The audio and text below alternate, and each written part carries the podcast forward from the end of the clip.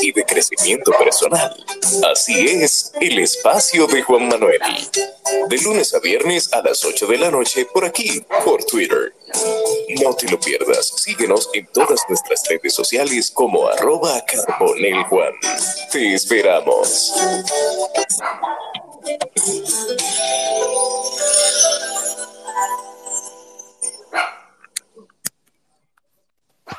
Y así como lo dicen, como lo dice el perrito de la Magister, justamente así como lo dice el perro de la Magister, así mismo es. Estamos en el espacio de Juan Manuel, como cada noche, del martes y jueves, con un espacio especial y un tema muy importante, y es tristeza o depresión, con mi querida amiga y colaboradora Emma Carolina Fernández, la Magister. Magister, este espacio es suyo, bienvenida y muchas gracias. Bienvenido familia, aquí hay personas que se repiten y me encanta ver que esas personas que se repiten, si usted conoce a alguien que pudiera beneficiarse de comprender la diferencia, si tú conoces a alguien que te genera la duda si está viviendo una realidad de tristeza o depresión, invitarlo a este espacio del día de hoy donde estamos psicoeducando. Importante comprender que yo soy psicopedagoga y neurocoach, donde en ese espacio de unificar la educación y la psicología, no soy psicóloga. Sin embargo, en mi formación como psicopedagoga, se me formó en lo que son los trastornos conductuales y las situaciones como la depresión es un trastorno conductual, desgraciadamente, en la cual los niños y adolescentes no están exentos. Así que cuando hablo de psicoeducando ando, es tomando un tema particular, viéndolo desde la perspectiva educativa y cómo en la medida de que tú y yo comprendemos qué es lo que ocurre, comprendemos la diferencia entre los términos, podremos entonces marcar la diferencia al aportarle a la vida de otros. Así que, psicoeducando ando, vamos a, diferenciar. Cuando hablamos de, ¿cuántos de ustedes han visto Inside Out? ¿Cómo que se llama esa película en español, señor? Yo tengo que trabajar eso conmigo misma. Eh, vamos a buscarla intensamente, intensamente. Sí, intensamente. Intensamente. La película Intensamente, levante la mano, ¿quién se acuerda de la película Intensamente? Vamos a ver, ¿quién la ha visto? intensamente. Déjame yo levantar mi manita también, yo tengo manita como levantar. Yo, yo aplaudí, pues.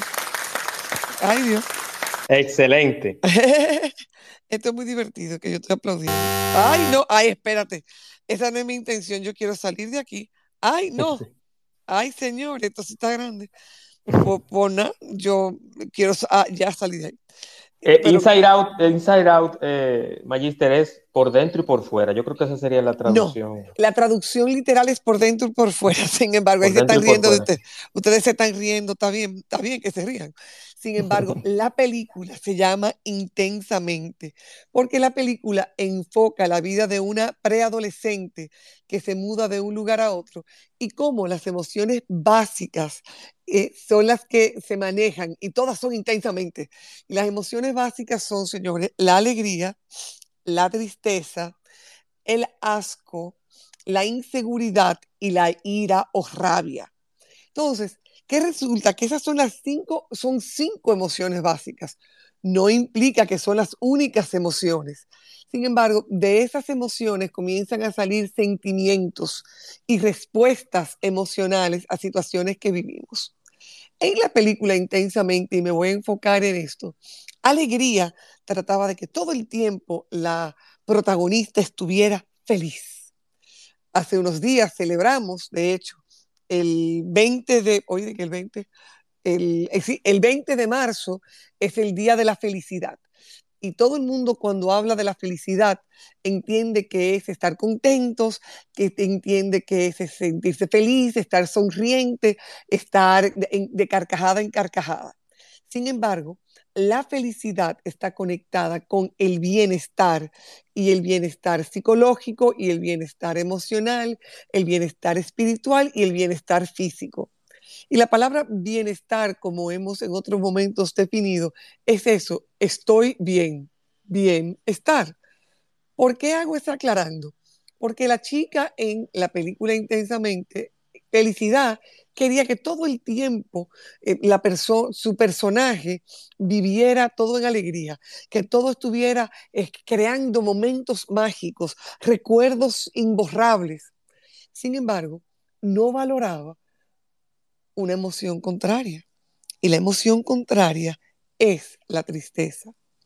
Y tú dirás, pero ¿cómo va a ser que tú quieras valorar la tristeza? Claro, la tristeza siendo una emoción humana que cada persona va a experimentar en un momento de sombra, en un momento de estrés, ante una situación donde no logra conseguir lo que quiere, ya sea un trabajo o eh, si en el caso de un adolescente o un estudiante toma un examen y no le va bien en el examen. O sea, esas situaciones decepcionantes generan tristeza.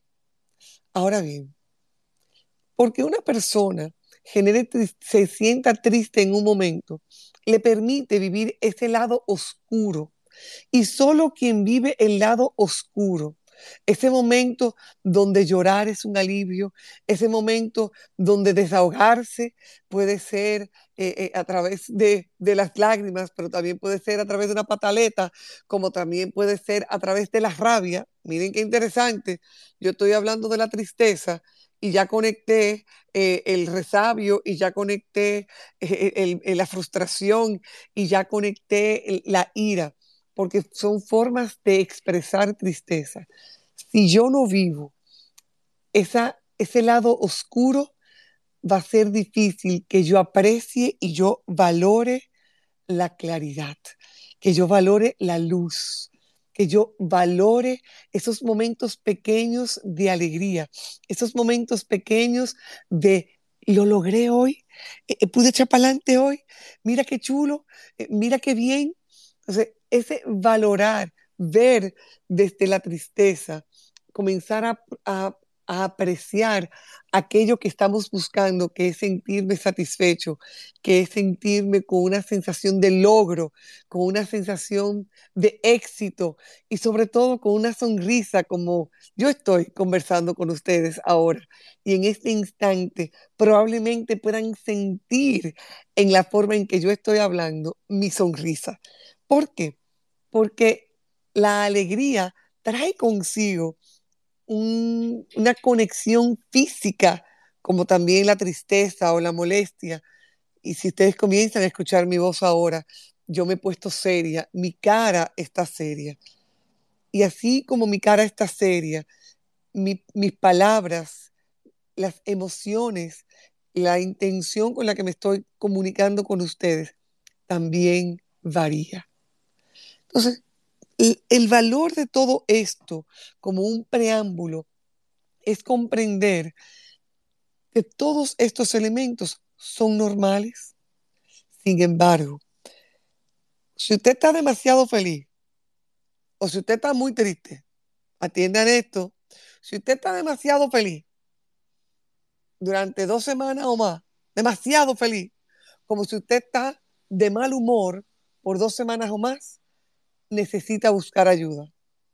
Porque la depresión es muy particular, así como la depresión es esa sensación de que no logro, que es, un, señores, es una condición. O sea, la depresión es una enfermedad de la salud mental.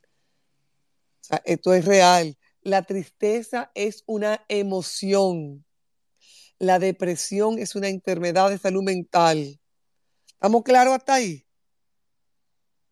Correcto, correcto, correcto. Yo necesito saber que estamos aquí prendidos, que Liliana, vamos a ver, levanten su mano, si usted entendió, es la cosa, bien, Coro, ay, ese es un nombre que me encantó, Corobo, me encantó tu nombre, déjame seguirte de una vez. Entonces, es importante que, que diferencien una cosa es una emoción y otra cosa es una enfermedad que impacte la salud mental. Entonces, ¿Qué pasa con la mucha alegría? Como qué pasa con la mucha tristeza durante más de dos semanas? O que la gente no se da cuenta que la depresión, que es esa enfermedad, también está, que está vinculada al desánimo, que está vinculada a una sensación de no conectar con los placeres de la vida, que está conectada con una realidad del cambio del apetito, o comes mucho o comes poco, donde el estado de ánimo continuamente está por los suelos. O sea, ¿qué es lo que está pasando ahí? Entonces, eso tú dices, ah, una persona que está deprimida. ¿Qué pasa? Que dentro de la depresión también tú tienes a las personas que están tan, tan, tan, tan, tan felices que hay que tener cuidado porque pueden estar pasando por una fase de lo que se llama manía. Y en la fase de manía, todo se puede.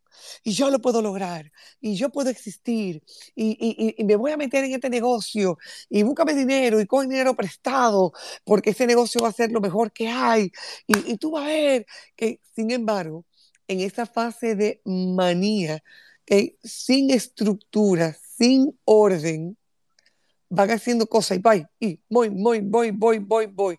Y resulta que llega un momento en que cuando no pueden responder a todas las cosas en las que se han metido, de coger y meterse en préstamo, en, meterse en, no sé, tener no sé cuánto frente abierto. Entonces esa persona, al momento de no poder responder a todo aquello, entonces sucumbe a sentirse que son un llame y un plátano sin vestir.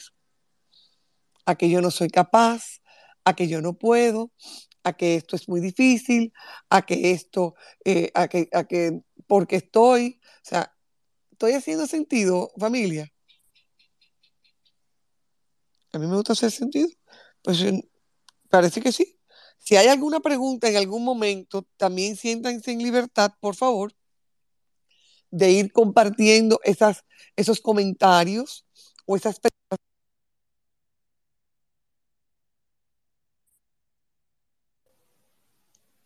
Se muteó, Magister. No lo escucho. Espérate. Ay, yo, y yo diciéndole a la gente que se sientan en libertad de compartir con nosotros, de ya sea que te escriban a ti en privado o si en algún momento eh, me quieren escribir a mí, hacer alguna pregunta, algún aclarando, porque recuerden, psicoeducando ando, es buscando la, la formación, el comprender para poder nosotros aportar a otros. Yo tengo una pregunta, Magister, o un comentario. Dale. Eh, a nivel social, hay, como usted lo dijo, el tema de los préstamos, de, una, un, un, sentido de pertenencia o de, o de estar, como quien dice, en la, en la cúspide o sentirse bien o, estar en competencia. Pero ¿qué pasa si es por el contrario? Que es una persona que entiende, que entiende, ¿verdad? Que, que bueno, eh, yo solamente trabajo para estar cansado, yo solamente tengo mucho trabajo y no veo el beneficio, mira cómo está la situación, yo, o sea, ese sentido de desesperanza que mucha gente siente, incluyendo los jóvenes, y traigo ese tema a colación, doctora, porque... magister, magister, magister, perdón, Traigo ese tema a colación, magister, porque hay mucha gente, la, la famosa vuelta, si es por México, si es por Guatemala, si es por Colombia, que parte de ese motivo a las personas emigrar a otros países es por esa desesperanza. Entonces, eh, eh, ¿cómo podemos, si hay un familiar cercano, porque en algún momento todos tenemos un familiar que, bueno, yo me voy, yo decido, decidí irme porque ya no aguanto esto, no consigo trabajo y esto está muy duro y me voy. Hay un factor mental también, Magister, pero ¿cómo uno maneja esa situación con esa persona que entiende que quizás por razones ajenas a su voluntad o por la misma situación actual, decide irse, pero también está afectada su salud mental y está bajo una depresión o una desesperanza que, que le produce tristeza, básicamente. Ok, ok, mira qué pasa. Fíjate cómo tú mismo te enredaste ahí. Tú mismito, tú mismito, sin yo hacer el esfuerzo de ayudarte a enredarte, tú mismo te enredaste con la lengua. O sea, fíjate que tú comentas que hay una situación económica que me está llevando a sentirme, yo no quiero estar aquí, yo me voy a mover despacio, que eso implica, yo me voy a ir en un barco, yo me voy a ir ilegal en un avión, yo me voy a ir de paseo y me voy a quedar de manera ilegal, ya sea en Estados Unidos, Sudamérica o Europa. Sin embargo, la realidad es que cuando estamos hablando de depresión, la desesperanza no es el agobio económico. El agobio económico me puede llevar a depresión. Sin embargo, hay que tener mucho cuidado porque yo puedo estar apretada económicamente, es decir, la cosa está dura. Sin embargo, yo sé que lo que debo hacer es buscar alternativas, déjame replantearme, déjame ahorrar. Entonces, no va a ser eh, el, si yo soy resiliente, si yo tengo fortaleza de espíritu, si yo tengo la capacidad de ver las cosas, de, de darle una vuelta a las situaciones difíciles que estoy viviendo y aprender de ellas, entonces yo no acabo en depresión. Ojo, ojo con esto. O sea que los mismos adolescentes, los adolescentes sí tienen muchas, eh, mucha facilidad de caer en depresión porque los cambios hormonales, los cambios físicos, la, la, presión de grupo, de qué tipo de teléfono yo debo tener, qué tipo de accionar yo debo manejar, eh, a qué sitios yo debo ir a participar, o sea, la presión de grupo. La, pinta, la pinta, Magister.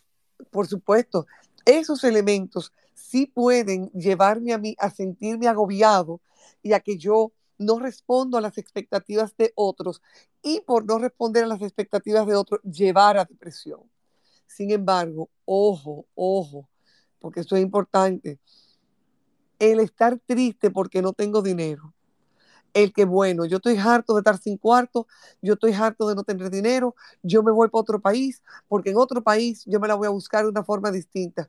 Eso es una ilusión. Si yo no busco los recursos, si yo no estoy claro de dónde, cuando yo me mude allá, ¿qué es lo que yo voy a hacer? Yo voy a acabar siendo un arquitecto taxiando yo voy a acabar siendo médico en una bodega, yo voy a acabar eh, eh, eh, habiendo estudiado psicología, trabajando en una, en una farmacia.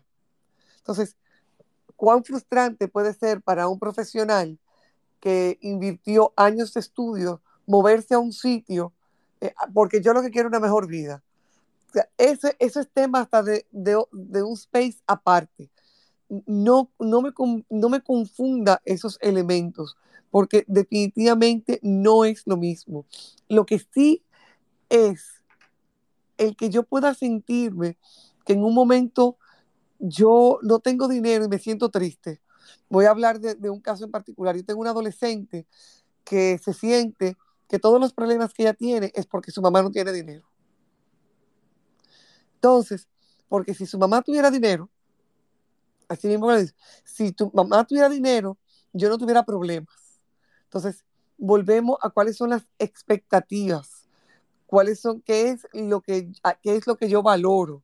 Entonces, todo eso es parte del proceso que cuando llegan a la adolescencia comienzan a tener cuestionamientos con relación a quién soy yo, eh, cuál es el valor que yo tengo. Ah, no, mi valor es si yo tengo un reloj, mi valor es si yo tengo un celular, mi valor es si yo estoy en tal colegio. O sea, de repente mi valor no está centrado en quién yo soy, sino en aquello que yo tengo. ¿Hago sentido? Eso es correcto. Eso es correcto. ¿Por qué hablar de esta manera? Porque es importantísimo que tú y yo tenemos claro de que esos son los adolescentes. Sin embargo, la gran mayoría de las personas que está aquí ahora mismo, escuchando y compartiendo con nosotros, probablemente son jóvenes adultos y adultos maduros. Entonces, necesitamos a ellos, a ellos, a ellos, diferenciar el momento en que yo estoy triste porque se murió un amigo, el que yo estoy triste porque yo terminé una relación de muchos años, el que yo estoy triste porque el negocio no me funcionó, a que esa tristeza de interrumpir lo que yo he estado viviendo, que ha sido una interrupción de, lo que yo he vivido durante meses o durante años, eso es tristeza. Si esa tristeza persiste y, y, las señales de depresión comienzan a salir, vamos a ver cuáles son las señales de depresión que comienzan a salir. Cuando las personas comienzan a perder esa alegría por la vida, y tú dices, ¿cómo así que pierde la alegría por la vida? Bueno, una persona que normalmente cuando tú te juntabas con ella, eh, te decía, mira, ¿qué te parece? Eh, vamos a juntarnos y a tomar un cafecito, a, compartir un cafecito. Hey, ¿qué te parece si, si hablemos de tal cosa? Y que resulta, esa persona te dice, no, no, ya yo, ya yo no voy a beber café, Ya eso no es lo mío. Yo realmente, eh, a mí lo que me gusta es estar tranquilo y déjame aquí, déjame aquí. Dices, wow, alguien que le gustaba eh, compartir, que le gustaba eh, charlar, que le, gustaba hacer cuentos, de repente como que, como que ni le va ni le viene. Ni le va ni le viene. Entonces, ¿ha sido sentido? Entonces, ¿por qué esto es clave? Porque con mucha frecuencia una persona triste es una emoción que puede estar por unos días porque eh, puede estar por unos días triste porque terminó una relación. Ahora, si de repente ya yo no quiero hacer más nada, si ya yo no quiero eh, compartir con otras personas, yo no me quiero poner en una posición incómoda de, de arriesgarme a compartir con otra persona. Entonces, ya eso, eso no es tristeza, eso hay que chequearlo. Muchas veces las personas que tienen síntomas de depresión les da dificultad enfocarse para tomar cualquier tipo de decisión. Eso es como, oh Dios mío, ¿qué canal voy a poner hoy? Yo voy a entrar a Twitter, yo no voy a entrar a Twitter. Ay, espérate. Eh, y entonces, ¿Cómo? ¿Qué hago? Eh, ay, ah, eh, salgo. No, no, yo me voy a quedar. Eh, espérate, yo tengo que estudiar. Yo tengo que estudiar porque los exámenes cuatrimetrales vienen en dos semanas. Sí, eso, yo, yo tengo que estudiar. Pero se quedan enchonclados en querer tomar una decisión y, no, no logran arrancar. O sea, y esa sensación de no lograr arrancar pues llega el momento que pasan dos semanas, llegan los cuatrimetrales y me fue mal en los exámenes. Y entonces lo único que hace eso es generar mayor pesadez y confirmar eh, una sensación que yo tengo de que yo no sirvo. Una sensación de que yo tengo de que yo no, yo no sé ni para qué yo lo intento. Porque ya yo, yo no creo que yo me voy a poder sentir mejor más nunca en mi vida. Entonces, miren qué distinto es sentirse triste a, sabiendo que tengo exámenes, no lograr poderme sentar, hacer algo que yo quiero, que es estudiar para los exámenes. Yo quiero que me vaya bien en los exámenes. Yo quiero echar para adelante. Y resulta ser bien el caso que no lo estoy pudiendo hacer. No estoy pudiendo echar para adelante porque no tengo el ánimo, no tengo el enfoque mental, no tengo la, la sensación de logro que, no, yo lo voy a lograr. Y parte de eso ocurre porque las personas comienzan a tener severas dificultades para dormirse y permanecer dormidos. Uf, dormirse y permanecer dormidos. Y eso los lleva a estar irritables. Entonces miren cómo se van entretejiendo los síntomas o las características de una persona que está comenzando a pasar de una tristeza de haber perdido el trabajo o de haber leído mal este semestre o de haber concluido una relación de meses o de años, se van entretejiendo. ¿eh? Esa sensación de alegría que no la siento, esa dificultad para enfocarme en algo que a mí sí me interesa echar para adelante, esa sensación de que nada que yo haga me hace sentir mejor. Y entonces yo comienzo a verme en el espejo y lo que veo en el espejo no me gusta. Y no es porque físicamente yo esté bonita o fea, sino porque aquello que estoy viendo, que es el espejo interior mío, dejo de poder darme cuenta o de valorar mis cualidades positivas y comienzo a enfocarme en todos aquellos elementos que son negativos. Stephen Covey habla de los plus y los deltas. Los plus son aquellas características y cualidades positivas que yo tengo de mí. Los deltas son esas áreas que yo necesito seguir trabajándome. Sin embargo, las personas que están viviendo una situación de depresión, esa están entrando, eh, están pasando el umbral de la depresión, comienzan a dejar de ver en ellos esas, e, e, e, esas destrezas, dejan de ver en ellos esos valores dejan de ver en ellos estas cualidades y comienzan a tener lo que es una visión tubular. La visión tubular es como a los caballos en el hipódromo, eh, en las carreras, le ponen unas, unas máscaras para que el caballo solo pueda ver para el frente y que sea salir y llegar a, donde hay que llegar. O sea, más nada. Pues así le pasa a las personas que viven la depresión. Tienen todo e, esta máscara que solo ven hacia adelante y lo único que ven es oscuridad. Y lo único que ven es falta de esperanza. Y lo único que ven es una sensación de energía a cero por hora. Aquí Francesca no le da ánimo, ánimo, ánimo de ninguna manera. O sea, no logran ni siquiera sentir, ay, pero Emma está haciendo un chiste. No, ¿quién es Francesca? ¿Y qué es lo que ella quiere decir con ánimo, ánimo, ánimo? ¿Qué es lo que está pasando? O sea, no, no logran conectar ni siquiera con el humor de las cosas que están ocurriendo.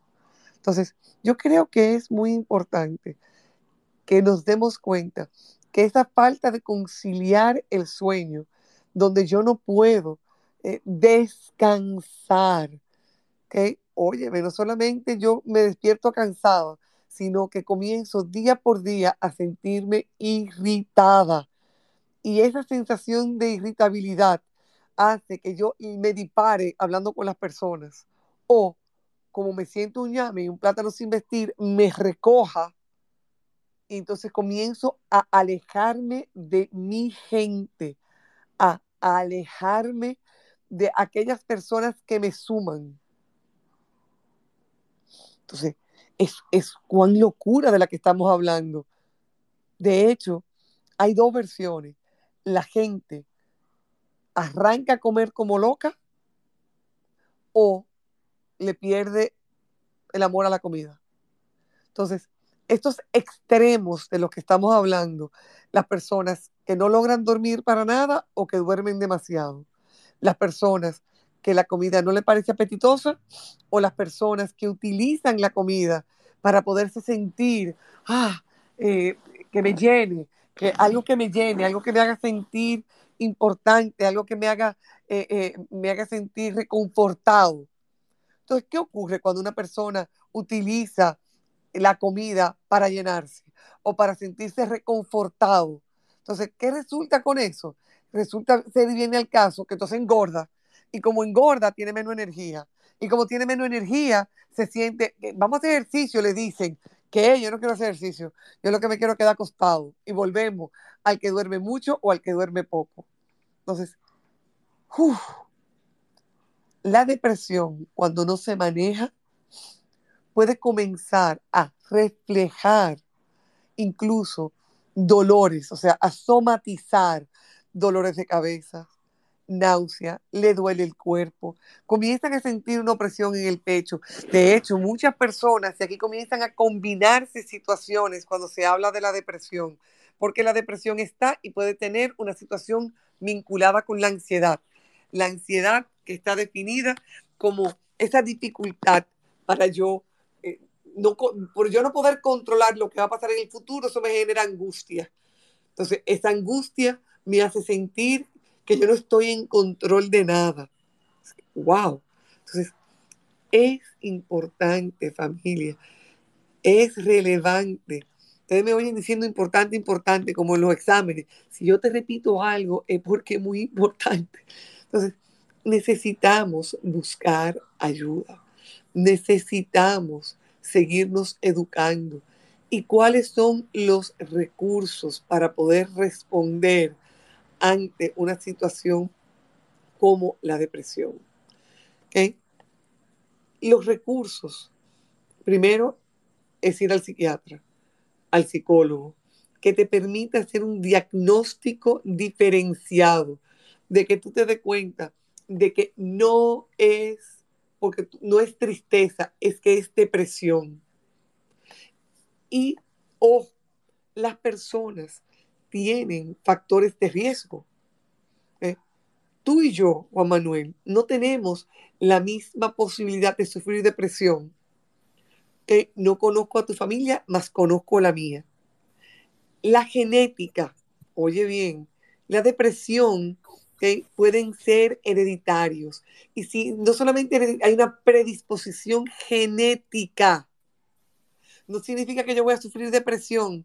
Sin embargo, si mi madre o mi padre sufren de depresión, yo tengo una mayor predisposición genética a vivir la depresión. Y eso significa que yo tengo que estar atenta a que si una de las señales que hemos compartido con anterioridad la comienzo a sentir en mí, yo tengo que ponerme los tenis, vamos a hacer ejercicio, yo tengo que poner eh, programas de humor y ponerme a reír, porque eso libera dopamina, serotonina, oxitocina, que son elementos que me van a ayudar. Entonces, si yo tengo una predisposición, necesito estar atenta yo no en angustia, ¿eh? Ay, Dios mío, ay, Dios mío, ay, Dios mío. No, no en angustia, sino para saber, hey, hey, estoy viendo estos marcadores. Si estos marcadores se me prenden, yo debo buscar una solución. Entonces, si yo tengo la predisposición genética, me toca, o si yo conozco a alguien que su papá y o su mamá tienen depresión, y esa, con esa persona yo estoy en una relación y yo comienzo a ver esos marcadores desde el amor, porque tú no le puedes decir, mira, tú estás llorando como depresivo. No, no. Desde el amor, tener conversaciones donde esa persona cree conciencia de lo que está viviendo y entonces pueda tomar una decisión de buscar ayuda. Es muy difícil a una persona con depresión que tú lo puedas obligar a ir a un psiquiatra o a un psicólogo. ¿Por qué? Porque se sienten que no hay razón para hacer eso. ¿Y para qué? ¿Para qué perder tiempo si yo no valgo eso? ¿Eh? Me encanta que se han ido sumando más personas a este espacio. Sigan invitando a sus primos, sus amigos, porque es una oportunidad de poder transformar la vida de alguien con la formación. Y hablando me escribió, ah, perdón, perdón, Magister, no, que me, perdón, continúa, continúa. No, no te escucho, te escucho, porque... Ah, ¿Sí? No, que le decía, Magister, que la, me escribió una persona y me, no, está aquí en el espacio, pero no quiso decir su nombre. Entonces me dice lo siguiente, me dice, mi padre se separó de mi madre hace unos años y aparentemente él, su tristeza o su depresión, lo está descargando con el alcohol toma mucho, casi no sale y solamente y únicamente quiere hablar conmigo y no con mi hermana que vive con mi madre. ¿Qué puedo hacer con él? Y si eso es típico de la depresión o de la tristeza, tomar mucho. Desgraciadamente, el abuso de las drogas y el alcohol, ambas cosas, es común. Así como la depresión puede llevar a una persona a utilizar la comida como una manera de reconfortarse. Desgraciadamente, la persona puede utilizar el alcohol como una manera de anestesiarse, que es el término que muchas personas dicen. No, porque cuando yo bebo dejo de sentir. Sin embargo, no hay mayor depresor, escuchen la palabra, no hay mayor depresor que el alcohol el alcohol como la azúcar te llevan a un high, te llevan a un wow, para después ¡pam! estrellarte subsuelo, pero un estrellamiento de subsuelo. ¿eh? Entonces, cuando una persona tiene depresión y arriba de eso bebe alcohol, por eso no puede dejar de beber alcohol, porque necesita el próximo high, el próximo sentirme bien. Y pasa igual con drogas como la marihuana y desgraciadamente con drogas como la cocaína, donde las personas están buscando esos próximos minutos que me haga sentir que, yo estoy bien o que a mí no me duele. O sea, bien, que yo estoy bien o que a mí no me duele. Entonces, es común que las personas que están deprimidas busquen el alcohol, primero la comida. Lo primero que buscan es la comida o buscan la comida o la rechazan. que Se escapan a través del alcohol, se escapan a través, a través de drogas, como también se escapan a través de los juegos, eh, como irse a los casinos y gastan una cantidad de dinero porque están buscando esa dopamina, están buscando esa oxitocina de ese momento que gané, ese momentico que gané, me sentí bien, quiero volverlo a repetir. Entonces, fíjate, tú dices, pero Emma, tú has comentado que la gente busca hacer, que también hacer ejercicio es bueno, que ver películas de risa es bueno, eh, donde inclusive aprender a meditar es bueno. ¿Por qué la gente no busca eso? Porque eso toma un esfuerzo diferente. Y el cerebro no está queriendo hacer ningún esfuerzo. Señores, el cerebro humano tiene dos vertientes. Buscar el placer o evitar el dolor. Repito, el cerebro humano busca evitar el dolor y buscar el placer. Importante ese dato, Magister, muy importante. Claro.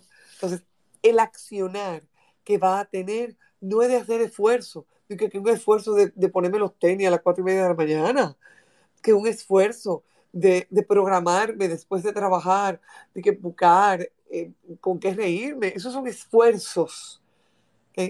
Y el cerebro no quiere nada con el esfuerzo. El, cerebro y la mente lo que quieren es nada.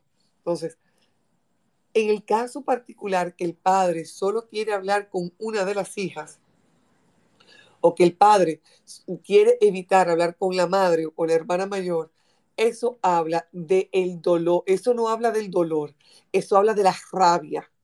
Y es importante que estás escuchándome, esa rabia que él siente para con tu madre o con tu hermana mayor, no debes entrar en el juego de por quererlo hacer sentir bien, dejar que él te hable o dejar que él se descargue en ti la rabia, el dolor y el hablar feo de tu madre y de tu hermana que es lo que muchas veces ocurre. Yo te, mira, para que tú sepas.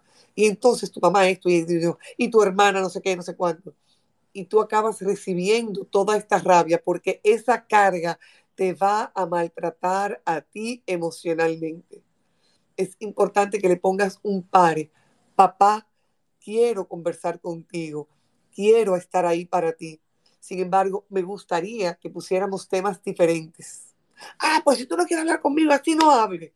Respeto tu decisión, papá.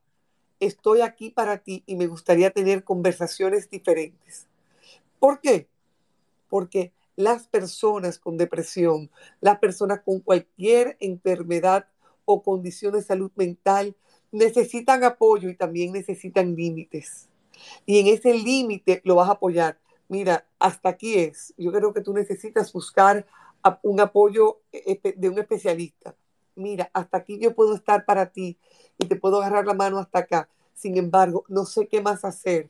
Yo voy a buscar ayuda psicológica. Yo voy a buscar la ayuda del psiquiatra que me pueda aportar para yo ayudarte a ti. Aquellas personas que rodean a, los seres humanos que viven la depresión, eh, es difícil, es difícil. Y fíjate qué pasa. En el caso del padre del que estamos hablando en el momento del día de hoy, hay un estudio del American Journal of Psychiatry que es importante. Siempre edúquense con evidencia científica, por favor. Suelten Wikipedia, de por Dios. Tengan cuidado.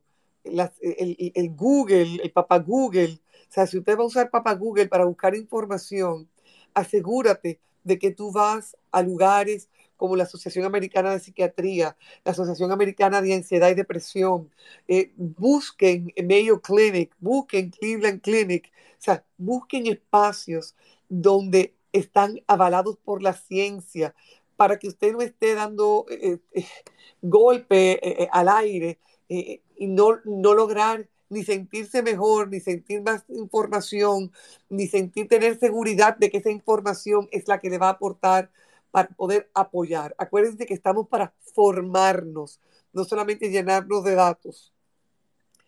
En el caso de este padre, él responde a lo que un estudio que el American Journal of Psychiatry hizo, donde los hombres son más propensos que las mujeres a tener depresión. La norma es, la norma es porque con mucha frecuencia, lo digan o no, de acuerdo con el estudio, han vivido acontecimientos traumáticos en la vida. Ojo, que los acontecimientos traumáticos en la vida son desde abuso y golpes, desde mudanzas y desconectarse, divorcio entre papá y mamá y desconectarse la familia y desintegrarse la familia y no mantener una comunicación sana. Esos son acontecimientos traumáticos en la vida. Indiscutiblemente, como lo dijimos hace un rato, el antecedente de depresión. Si hay un padre con depresión, se multiplica que un hijo varón tenga depresión. Dos y tres veces más que una hija. Si, si tuvo esa persona situaciones vinculadas con el abuso sexual, y por abuso sexual es importante destacar que el abuso sexual, si bien eh, implica penetración, también implica ser expuesto a material pornográfico o a experiencias sexuales donde el niño o la adolescente o el adolescente, perdón, no estuvieran, no están preparados ni física, ni emocional, ni psicológicamente para experimentar, ya sea vivencial o ya sea viendo la televisión o ya sea viendo a personas cerca de él. O sea que hago ese aclarando porque las personas entienden que abuso sexual es solamente cuando hay penetración. Esa es una vertiente del abuso sexual. Lo que yo les acabo de explicar probablemente lo experimenten todavía mayor cantidad de niños ser expuestos a material sexual inadecuado que el chico o chica no tiene la capacidad emocional o cognitiva o la experiencia para poder responder de forma apropiada.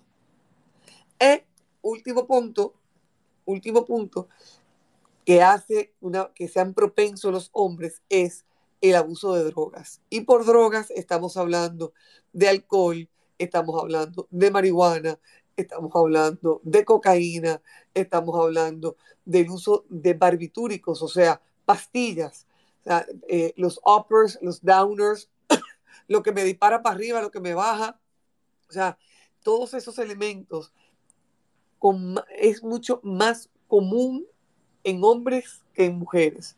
O sea, el estudio de hecho sugirió que los hombres tienen más posibilidades de deprimirse como resultado de las fallas porque hay expectativas, oye, hay expectativas para con los hombres que comienzan en la adolescencia diferente a las mujeres. Y en esas expectativas los hombres pueden caer, perder el estima que hasta ese momento han logrado, porque el nivel de la presión social que se le exige, tú como hombre debes responder de esta manera, tú como hombre debes hacer tal cosa. O sea que la presión que debo sacar buena nota, tengo que producir mucho dinero, tengo que manejarme, eh, tengo que tener muchas mujeres o, o, tengo que ser responsable de todas las cosas. Entonces, ojo, un adolescente o un hombre que le va mal en los exámenes cuatrimestrales o que pierde un semestre o que de hecho lo despiden de un trabajo y se siente que le están fracasando a la familia se disparan los elementos vinculados a depresión. Entonces, como en los hombres, como en los hombres, los hombres y las mujeres son diferentes, ¿eh? importante esto, el Journal del Americano de, de Psiquiatría habla de que los hombres son más propensos que las mujeres a experimentar viviendo la depresión, ataques de ira, agresión y conductas de riesgo como síntomas de su depresión. Versus las mujeres son más propensas indiscutiblemente a meterse para adentro, a no participar y vivir más ataques de pánico, donde sienten que el corazón se le va a salir del pecho, donde sienten que no son capaces de controlar sus manos temblorosas y, y, dejan de poder respirar. Y le digo que la gente se desmaya y las chicas se desmayan. Le pasa a varones y a hembras, sin embargo, es más propenso en mujeres. Como también situaciones de ansiedad. En los hombres, ¿se acuerdan que dijimos ahorita? Que en los hombres es más común el que utilicen droga, el que utilicen el alcohol. En las mujeres es más común el comer, el manejar, el, el atragantarse. Y por supuesto, eso es aumento de peso y está la, presión social de que la mujer tiene que ser bonita, de que la mujer tiene que estar con un cuerpazo, de que la mujer tiene que estar delgada. Entonces, viene como la presión social impacta a las mujeres de una forma distinta que a los hombres. A los hombres le dan los ataques de ira. La mujer tiene una somnolencia, una sensación como de estar apagada, que tú dices, pero muchacha, ¿qué te pasa? Y, y hay que buscarte a ti un 220 o un 440 para que te active. ¿Qué es lo que está pasando? Entonces, eso en el caso de las mujeres se dispara aún más por los cambios hormonales. Esos cambios hormonales mensuales predisponen a la mujer no, a una sensación de irritabilidad que es el síndrome premenstrual. O sea, es importante que esto es real, el síndrome premenstrual, que se puede agravar en mujeres que viven depresión. Entonces, mujeres que están embarazadas pueden o no tener un embarazo con depresión. Sin embargo, lo que sí es muy común que una de cada siete mujeres viva una depresión postparto. Esa sensación de tristeza, esa sensación de no querer eh, cargar al bebé, de que le da dificultad amamantarlo, de cuidarlo, que quiere que otra persona lo cargue. Y ya ustedes se podrán imaginar una madre que quiere a su bebé, pero que no, pero que no lo soporta. Lo duro, esa dicotomía que hay. Entonces, no es tristeza que esa madre está sintiendo, es depresión. Entonces, hablar de depresión en los varones, la tendencia es más a la ¿cómo se llama? A la adolescencia tardía, inicio de, ya ser adultos, versus en las chicas que tienen familiares con antecedentes depresivos, las probabilidades es de experimentar el inicio de la depresión en la pubertad. O sea, cuando se dispara, cuando tienen 11, 12 años, 13, 14 años. O sea, en ese sentido, eh, fíjense qué distinto es una, una versión de la otra. Concluyendo, porque quiero que, nos aseguremos aquí de comprender, la tristeza es una emoción necesaria. La tristeza es una emoción que me permite a mí pausar, revisarme, regodear, regodearme, oye, regodearme, o sea, abrazarme de esa tristeza, de, vivir el fracaso, de vivir una sensación y está bien por un momento. Si esa emoción de tristeza eh, viene acompañada de una sensación de que no puedo mejorar, de que nada que yo haga me va a permitir salir de este, de este sitio trancado en el que estoy, necesito buscar ayuda porque puedo estar pasando de una situación de tristeza a algo que es una enfermedad de salud mental llamada depresión. Totalmente de acuerdo, Magister. Magister, me envían otra pregunta.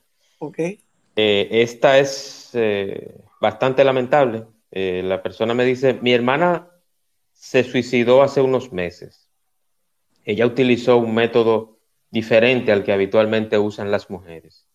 Lo digo y estoy citando textualmente como me lo escribió. Y lo digo porque he leído que las mujeres utilizan métodos un poquito más delicados que los hombres. Mi hermana se suicidó de un disparo. Estaba en una profunda depresión. No hablaba con nadie. Fue a un lugar apartado del país y decidió quitarse la vida. ¿Cómo podemos nosotros identificar si otro familiar está en situaciones similares o ayudar a alguien cercano que esté pasando por una profunda depresión? Lo primero es darme cuenta de que es depresión. Mira si ella ella actuó como mujer. Y cuando digo que actuó como mujer, es que a pesar de que usó un arma de fuego que es típico de los hombres, las mujeres son más organizadas, más limpiecitas, quieren dejar todo en orden. Nota cómo no lo hizo en la casa. Nota cómo no lo hizo donde estaba la familia. Se alejó, se fue a un espacio eh, sola, donde no estuviera el, bullicio de la gente. Me fui a un lugar apartado del país. El irse a un lugar apartado fue una manera de que si vivía en Santo Domingo, por decirte, en mi casa no. En la casa que todos estén bien, porque yo lo que quiero es quitarle un peso de encima a, a mi familia. Es importante la observación. La observación es clave al momento de poder aportar o ayudar a una persona con depresión. ¿Por qué? Porque si yo me doy cuenta que mi hermana está durando cada vez más tiempo para salir de la cama, que normalmente eh, ella se levantaba entre 6 y 7 y ahora está levantándose entre 9 y 10, es una persona que está evitando eh, arrancar el día evitando enfrentarse a las actividades cotidianas. Entonces, si tú estás en casa, puedes tú ser un aporte de la siguiente manera. Ayudarla a despertarse, rompiendo la rutina, de no tener que hacer siempre la misma cosa, la misma cosa, la misma cosa, a la misma hora. No. O sea, ayudar, ayudar de que la persona pueda, al cambiar la rutina, al hacer cosas diferentes, decir, manita, mira, hazme el favor eh, para que mañana vayamos a tal sitio, te va a decir que no. Sin embargo, la mañana siguiente te dice, manita, acuérdate que vamos a buscar unos peces que están allá en el, en la Duarte hay unos peces que me salen baratos, ayúdame. O sea, ayúdala a cambiar la rutina de, algo que comúnmente ella no va a hacer, eh, ayudarla a que eso le genere una, una razón para salir de la cama, porque uno de los retos más grandes, como ya les dije, o le da dificultad, o le da dificultad dormirse o le da dificultad levantarse. Entonces, ¿qué hacer? Si tú estás desde la observación y te das cuenta a, tu hermana que siempre le ha gustado oír discos de pasta, o a tu hermana que siempre le ha gustado bailar con Chayanne, entonces, ¿tú sabes qué? Conecta, busca esos momentos donde tú puedas poner las canciones de Chayanne. Y si esa persona no baila, baila tú. Tú baila. ¿eh? Daría todo porque me dejaras. Y tú arranca, tú sabes, con tu karaoke personal ¿eh? Para conectar. Porque el cerebro, oigan bien, las neuronas espejo van a ayudarte. Si tú estás desde una sonrisa, si tú estás poniendo la canción, tú no estás obligando a que esa persona participe. Sin embargo, tú estás aquí comiéndote el, el, el bicochito del baile, de la canción, de hacer tu karaoke, que vas a conectar a esa persona con momentos que ha vivido agradables. Y cuando el cerebro comienza a conectar con momentos agradables que ha vivido, impresionantemente la sinapsis de seguir conectando con momentos agradables comienza a ocurrir. Lo bueno trae lo bueno, como lo malo lo ha llevado a sentirse que no hay nada que hacer. Entonces, otra recomendación, si te das cuenta de que no está queriendo salir de la habitación, de que no está queriendo salir de la casa, invita a esa persona que te acompañe al campo invita a esa persona que te acompañe al zoológico, al botánico, a un parque como el Mirador, o váyanse eh, por, la, por la costa este y arranquen a ver todas las playas que aparecen. O sea, esta persona, montarse en el carro y eh, tener contacto con la naturaleza, porque es impresionante cómo no solamente va a ayudar a que esa persona se relaje, sino que también tome conciencia de que así como en la vida hay esos lados oscuros que vive en esta habitación con esos pensamientos intrusivos que se le meten de tú no sirves, tú no, tú no da para nada, tú lo que tienes que hacer es eh, eh, acabar con tu vida para que tú estás vivo. Esos pensamientos intrusivos están ahí, gestan angustia, gestan angustia. Entonces, ¿cómo lograr salir de ahí? Montarse en el carro, llevar a tu hermana o a tu amiga o a tu primo a ver las playas, a llevar para el parque. Ahora bien, señores, la medicación es clave para superar la depresión.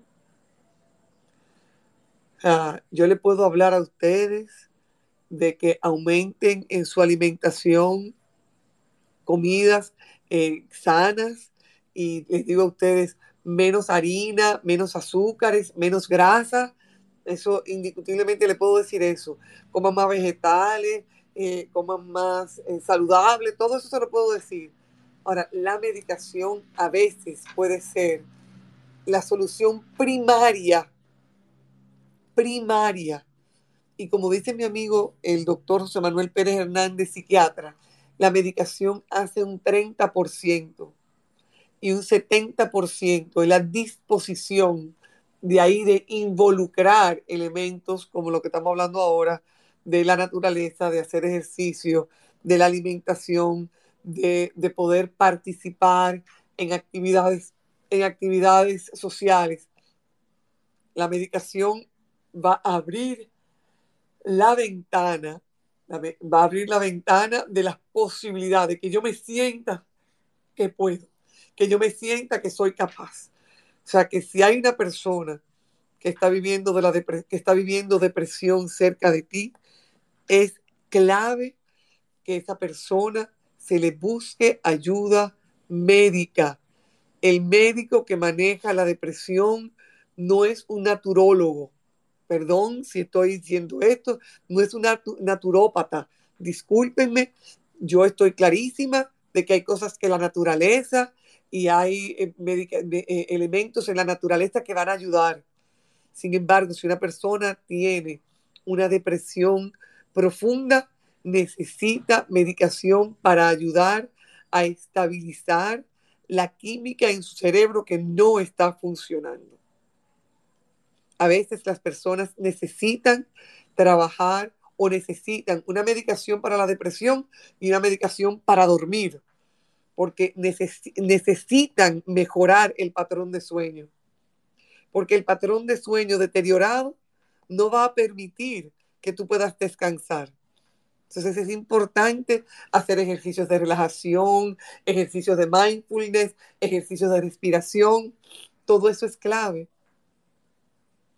La combinación de elementos es la que va a permitir poder manejar esta realidad. Si una persona toma la decisión más cobardemente valiente que alguien puede tomar, que es suicidarse, es importante que tú comprendas que no es tu responsabilidad. Yo puedo hacer dos millones de cosas para mi hermana, para mi papá, sin embargo, el libre albedrío lo tienen ellos. Y aquí entra la fe. Comienza a orar. Ponlo en manos de Dios. Busca ayuda para ti. Busca ayuda para tú manejar esta situación de agobio que tú estás viendo que tu hermana está viviendo. Fortalécete tú para que le puedas aportar a ella. Respeta y perdona, abrázate y acepta si ella elige una decisión que no es la que tú querrías.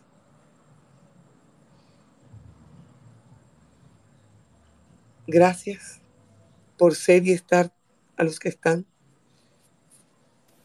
Así es, así es. Gracias, Magister. Yo creo que que ha sido, aunque, aunque es un tema que quizás muchas personas dirán, bueno, un tema tan triste, tan, pero no, es una realidad. Yo me interesó mucho esto a raíz de una noticia que vi de una persona que, no voy a decir su nombre, pero compartimos esa, ese mismo pesar cuando leí que una persona joven, con mucho futuro, inclusive con personas cercanas a esa persona que yo conozco, y sentí, sentí mucha tristeza, sentí mucha tristeza porque la depresión, el suicidio, eh, eh, tú alejarte de una persona que tú quieres, un familiar o alguien muy cercano, tomar la decisión de suicidarse, es como dijo la magíster, es una decisión valiente, pero al mismo tiempo es triste. Entonces yo agradezco mucho a la magíster que aceptó hablar de este tema y decirles a todos que si se sienten así, busquen ayuda, que traten de, hablar con alguien y que, que esa situación no le lleve a usted a tomar una decisión quizás que resuelva su problema, pero no el de los demás. Magister, ¿algo más adicional?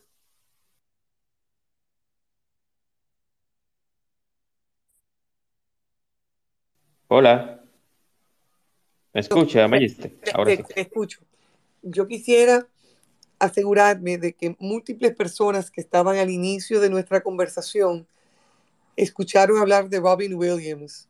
Y uno de los retos que Robin Williams vivió, él sufría lo que se llama Lewy Body Dementia, que es un trastorno neurodegenerativo que causa respuestas lentas, rigidez física y a veces de hecho depresión. Mm, se entiende y hay personas que cuestionan que él tener un diagnóstico errado, no estar claro, fue lo que lo llevó a él a sentirse que él, no estaba en control, de que dentro de su tristeza, eh, rodeado de lo que era el mar de la alegría, él no veía, eh, eh, él no veía que él podía alcanzar la orilla y se ahogó dentro de esta condición llamada Lewy Body Dementia. Yo quiero mencionar que Karina Larrauri ha hablado de cómo en un momento dado ella también ha sentido depresión y que es esa sensación a veces de no estar en control, esa sensación a veces de, no poder ver la alegría de aquello que me rodea, de yo ser feliz con lo que yo hago y yo no poder sentir esa felicidad. Debo también señalarles que debemos tener conmiseración con las personas que han, habiendo vivido el COVID-19, lo digo de manera personal, sufrí de depresión post-COVID-19. Yo nunca en mi vida había sentido que, que yo podía ser de la gente más alegre, que se levanta a las cuatro y media a correr, que se levanta a las cinco a nadar, sentirme que simplemente yo no quería hacer nada y que yo me obligaba a ir a mi despacho y que yo actuaba como un autómata sin sentirme que yo estaba conectada con ninguna sensación de satisfacción a lo que se estaba haciendo. Aquellas personas que han estado cerca de alguien que vivió el COVID-19, eso es una, desgraciadamente, de las cosas que queda y, y, puede ser reiterante, o sea, que tengan conmiseración de las personas que han tenido COVID-19. Si tienes una persona cerca de ti que dice, no, yo estoy deprimida, por favor, aprendamos a decir, no abuses del término, no estés llamando lobo, lobo, lobo, para luego que nadie te haga caso. Démosle el respeto a lo que es esa enfermedad de salud mental que tiene. Aprendamos a usar el término que realmente sientes, me siento triste. El lenguaje tiene poder, el lenguaje transforma. La forma en que yo pienso afecta la manera en que yo hablo y actúo y por ende mis resultados aprendan a utilizar el lenguaje para asegurarnos de al momento de comunicarme, yo tengo una respuesta diferente. Ah, tú siempre dices eso, tú siempre dices eso. Dejemos de estar llamando al lobo, diciendo lobo, lobo. No, digamos, estoy triste, estoy triste, estoy triste. Al momento que tú digas lobo, se te van a acercar y te van a apoyar. Gracias, familia. Gracias, Magister. Muy agradecido. Yo creo que de este espacio todos sacaremos, aunque sea un poquito.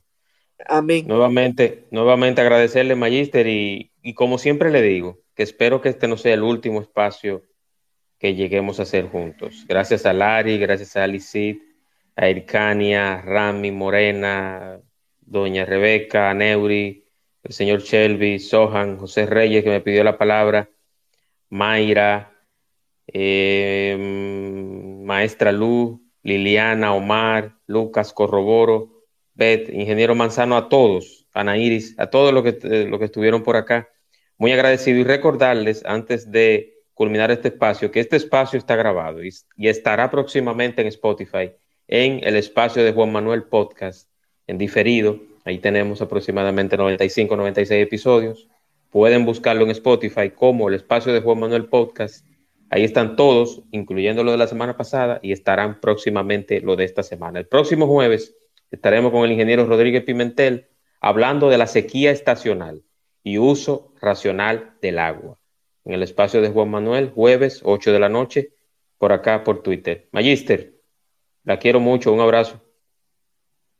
Besos, ternura. Cuídense mucho, descansen.